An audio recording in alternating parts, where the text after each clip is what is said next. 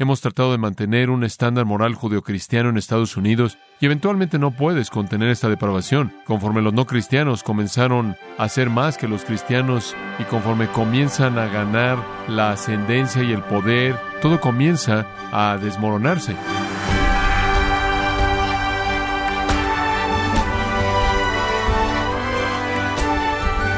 Bienvenido a su programa Gracias a vosotros con el pastor John MacArthur. Nadie puede negar que nuestro país ha tocado fondo moralmente. Por eso muchos cristianos invierten su tiempo llamando y mandándole mensajes a los legisladores para expresarles su preocupación al respecto. Pero debemos estar preocupados con lo que puede hacer el gobierno. Ser sal y luz significa que estamos llamados a una acción social. John MacArthur y Phil Johnson nos hablan de los problemas de decadencia moral y cómo los cristianos pueden impactar a la sociedad. Como parte de la serie ¿Puede Dios bendecir Estados Unidos en gracia a vosotros? ¿Qué es arrepentimiento? El arrepentimiento no es voy a limpiar mi vida. El arrepentimiento es estoy triste por la manera en la que mi vida está, no puedo limpiarla. Oh Dios, líbrame de ella. Eso es arrepentimiento.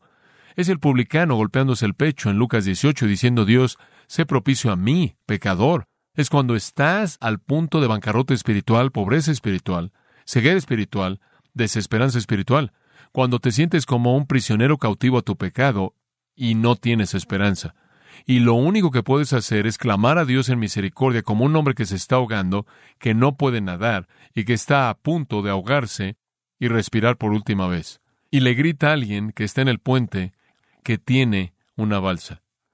Pensar en el arrepentimiento como alguna acción de limpieza humana que me prepara para la salvación es no entender el punto en absoluto. El arrepentimiento es volverte del amor al pecado al odio al pecado y el deseo de liberación sabiendo que no lo puedes hacer por ti mismo, ese clamor de desesperación.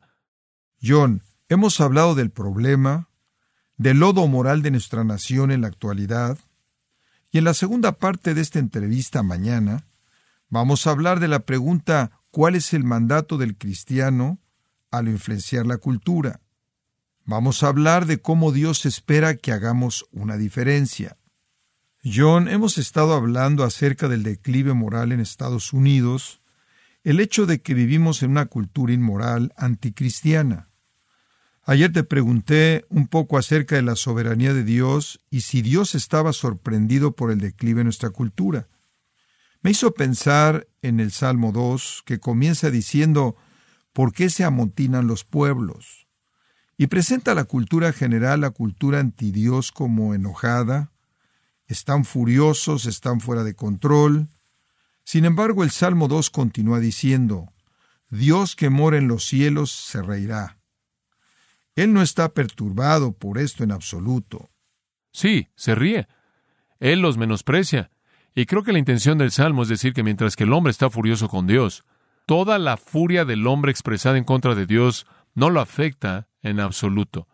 Y la risa es la risa del menosprecio divino, y a pesar de todos los esfuerzos del hombre de alguna manera menospreciar a Dios con éxito, o de alguna manera alterar con éxito los propósitos de Dios. Sí, y en el sentido de estar agitado o perturbado por ello, Él no lo está, Él no lo está. En absoluto.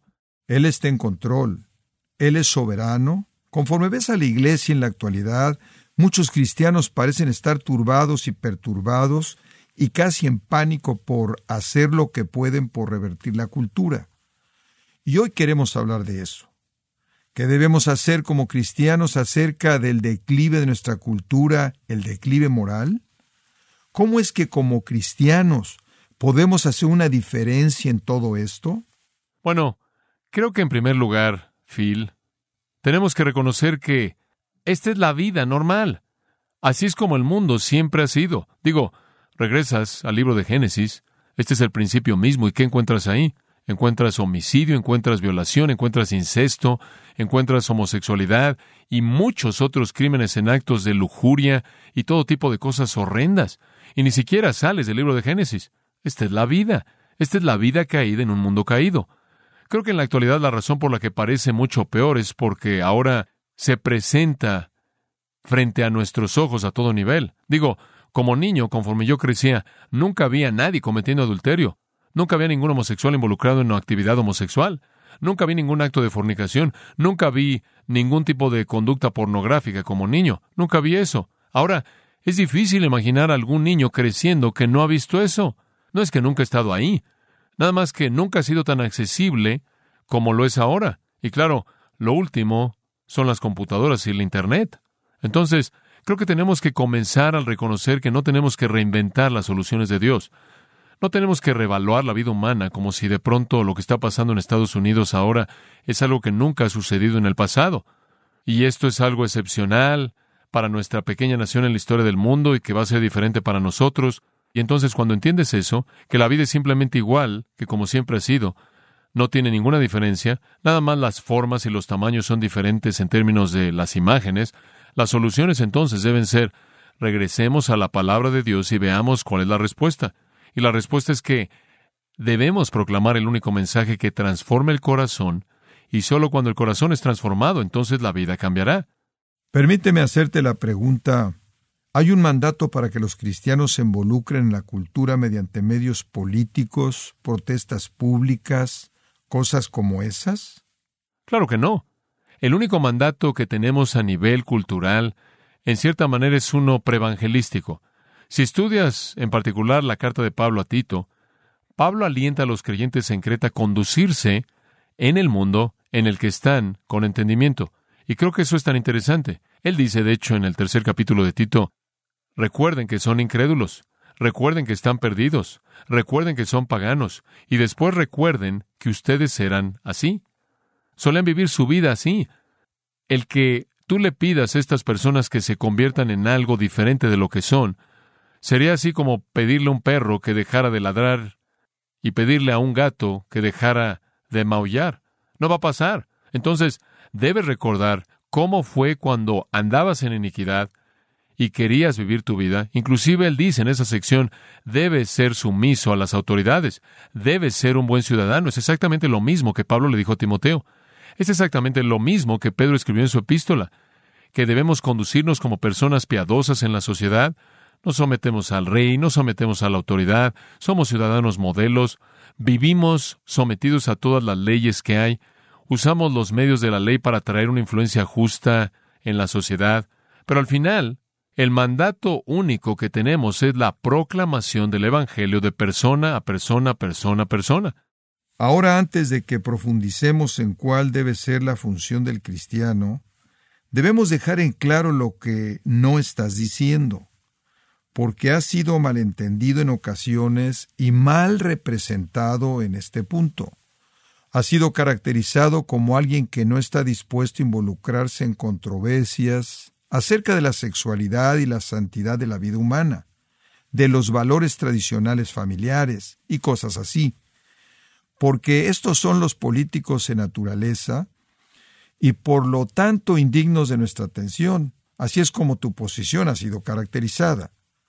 De hecho, recibimos una carta de un amigo cercano del ministerio que en cierta manera ilustra qué tan amplia ha sido esparcir esta confusión. Esta querida mujer describe, y la estoy citando, ella dice, Simplemente no puedo creer que guarda silencio en asuntos morales mientras que nuestra sociedad se desmorona. Por favor, dime exactamente cuál es tu postura. Fin de la cita. Hice una serie de estudios acerca del aborto hace muchos años atrás, que ha durado por mucho tiempo y ha sido usado por muchos ministerios antiaborto a lo largo y a lo ancho de Estados Unidos, probablemente durante 15 años. Es una serie bíblica acerca de eso. Hemos repetido nuestra postura acerca de eso una y otra vez. Hace unos años atrás hice una serie de estudios acerca de la homosexualidad, lo que Dios piensa acerca de los homosexuales. Esa serie de estudios ha sido una serie fructífera a lo largo de los años.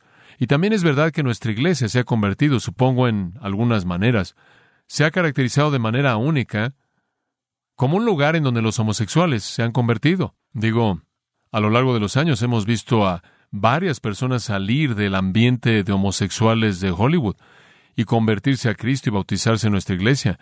Y nunca ha habido duda acerca de cuál es nuestra postura en los asuntos de la pornografía, Pero mi enfoque siempre ha sido confrontar todo eso con lo que la palabra de Dios dice, traer lo que la palabra de Dios dice.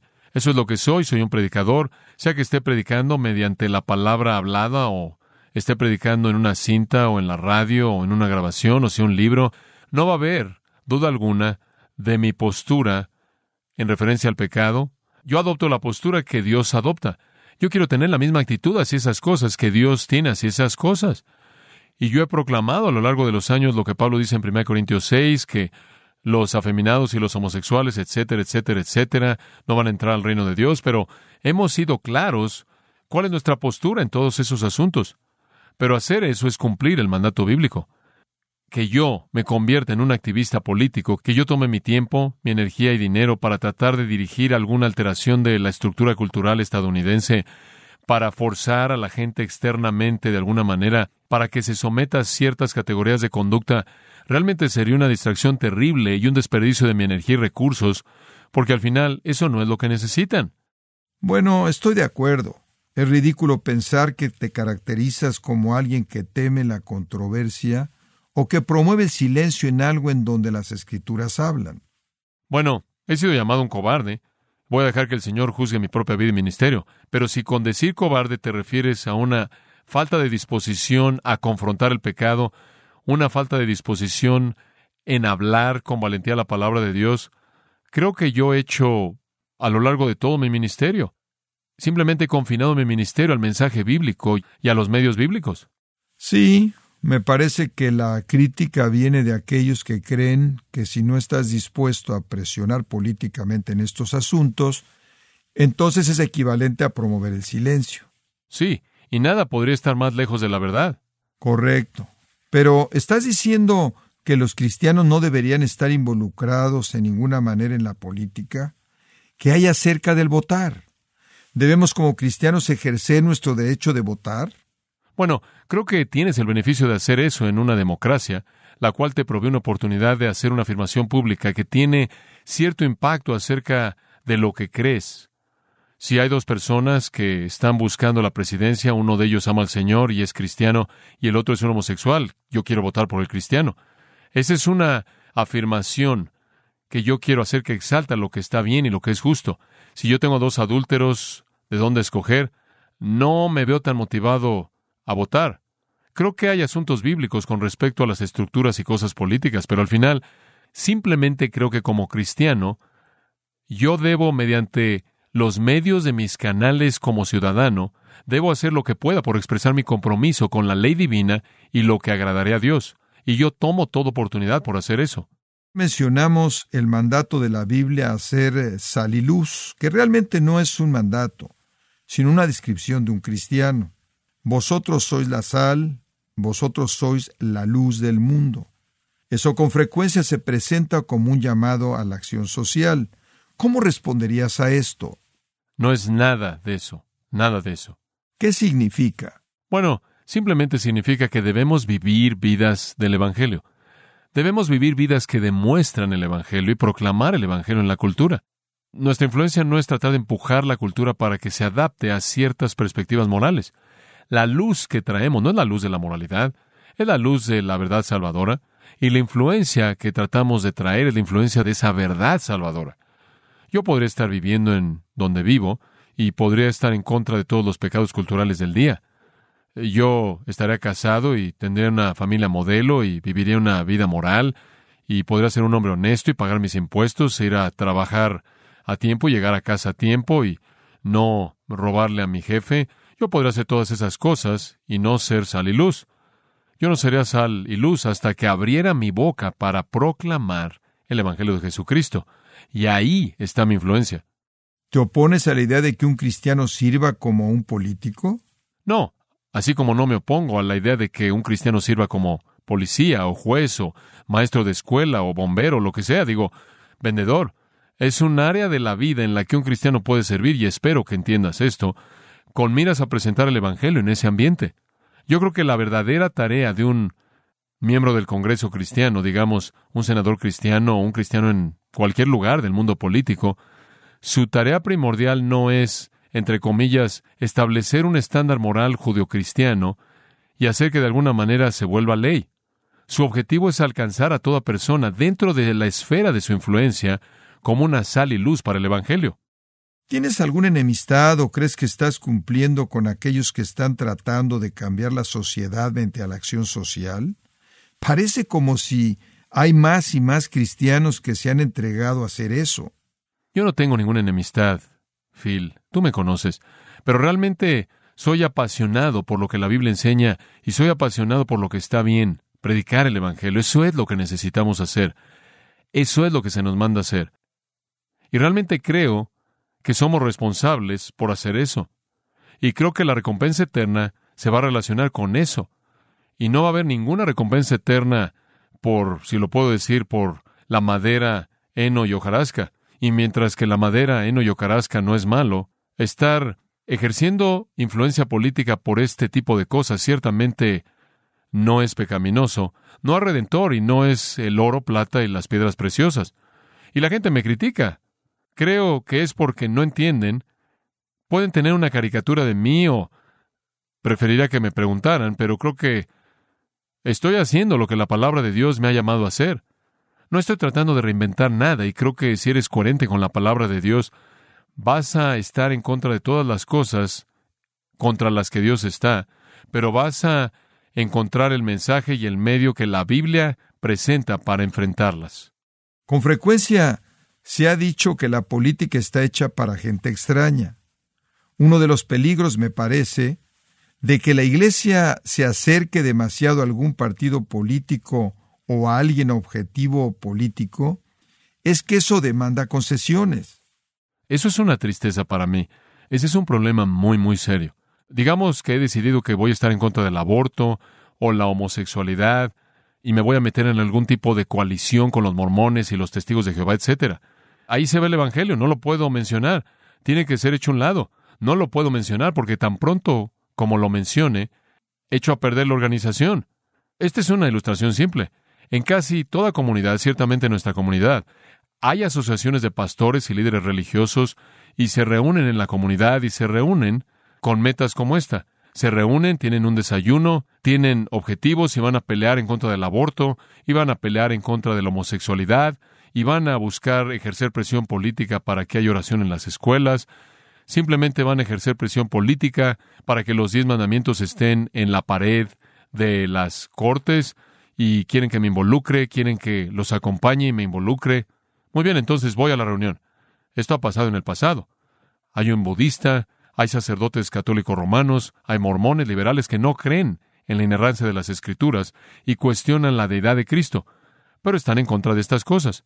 Entonces, todos vamos a hacer esto y todas nuestras iglesias y organizaciones religiosas van a cooperar. Vamos a producir estos volantes, vamos a escribir estas peticiones, vamos a hacer esto. Eso solo funciona si nunca hablo del Evangelio. Tan pronto como digo, caballeros, el mensaje que necesitamos darle al mundo, el mensaje que necesitamos proclamar aquí es que esto está mal, hacer esto es pecado, es un pecado que Dios va a juzgar y todos los pecadores van a ser castigados eternamente en el infierno. Entonces, les rogamos que abracen la única esperanza de salvación que está en Jesucristo.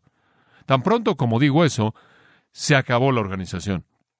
No trabajan conmigo porque si yo digo que ese es el mensaje que tienes que predicar, la organización se acabó. Entonces, para mantener con vida la organización, cualquier persona como yo no está ahí. Entonces, el éxito de estas cosas, en ciertas maneras, es hacer concesiones para que haya éxito. El modelo del Nuevo Testamento de la derecha religiosa promoralidad fueron los fariseos. Los fariseos. Ellos eran la derecha religiosa, eran extremos, estaban en contra de todo aquello en contra de lo cual está la derecha religiosa.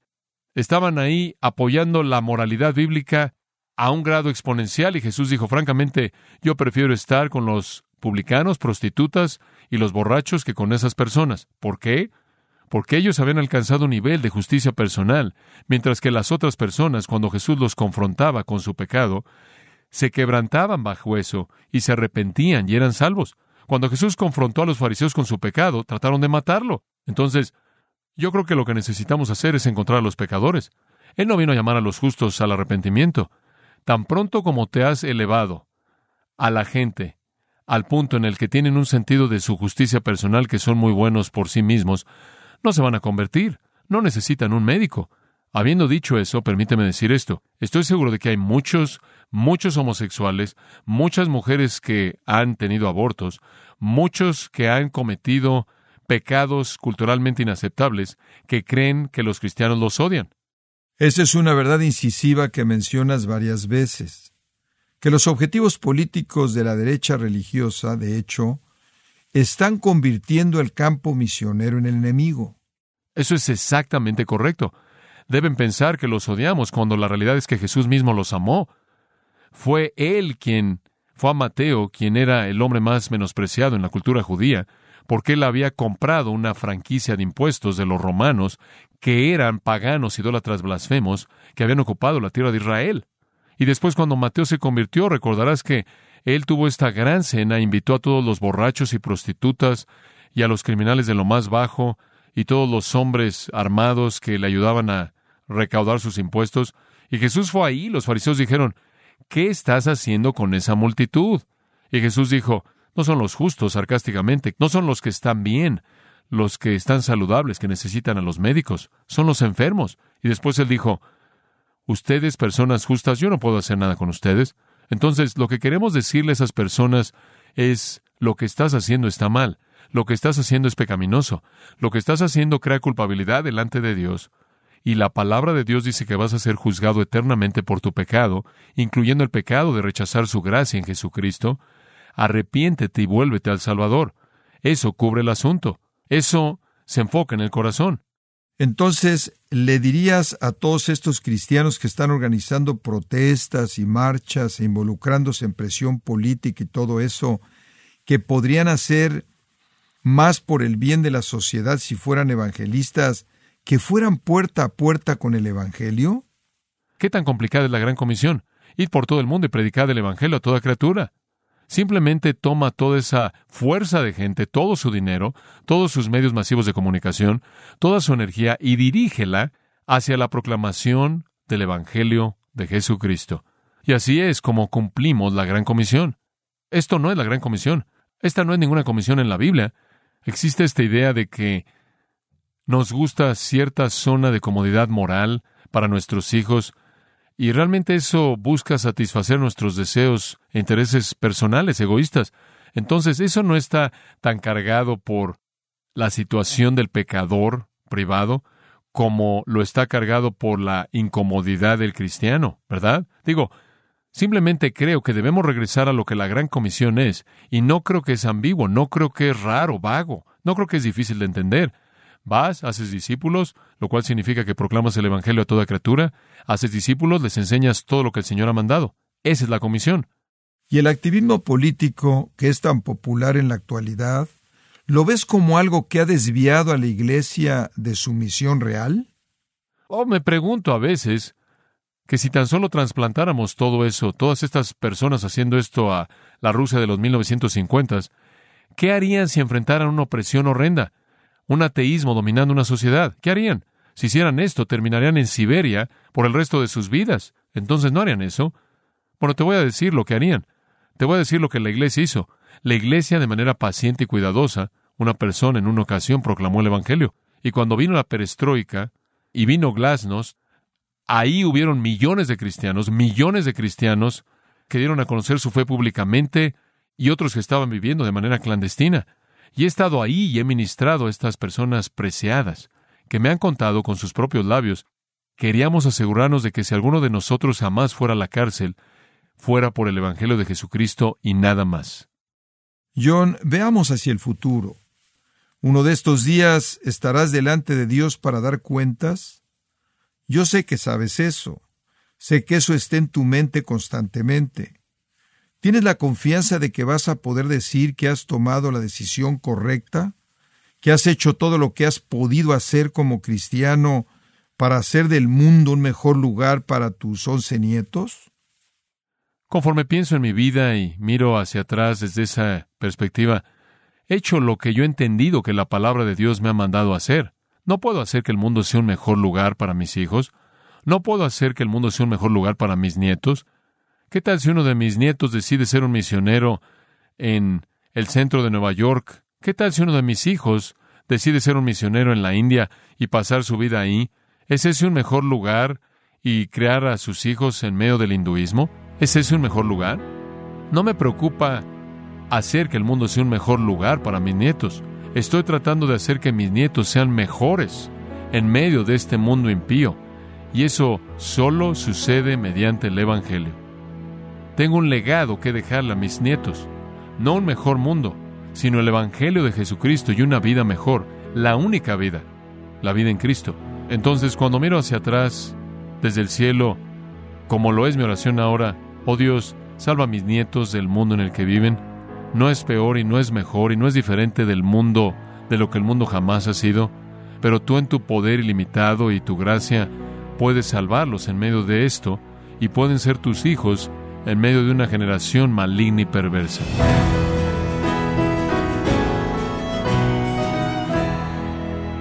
John MacArthur y Phil Johnson nos enseñaron los pasos bíblicos a tomar para poder tener un impacto eterno en una sociedad decadente y pecaminosa. Esto es parte de la serie titulada ¿Puede Dios bendecir Estados Unidos en gracia a vosotros? Y quiero recordarle, estimado oyente, que tenemos a su disposición el libro Lecciones Prácticas de la Vida, escrito por John MacArthur. Puede adquirirlo en nuestra página en gracia.org o en su librería cristiana más cercana. También le comento que puede descargar todos los sermones de esta clásica serie ¿Puede Dios bendecir Estados Unidos? así como todos aquellos que he escuchado en días, semanas o meses anteriores en gracia.org.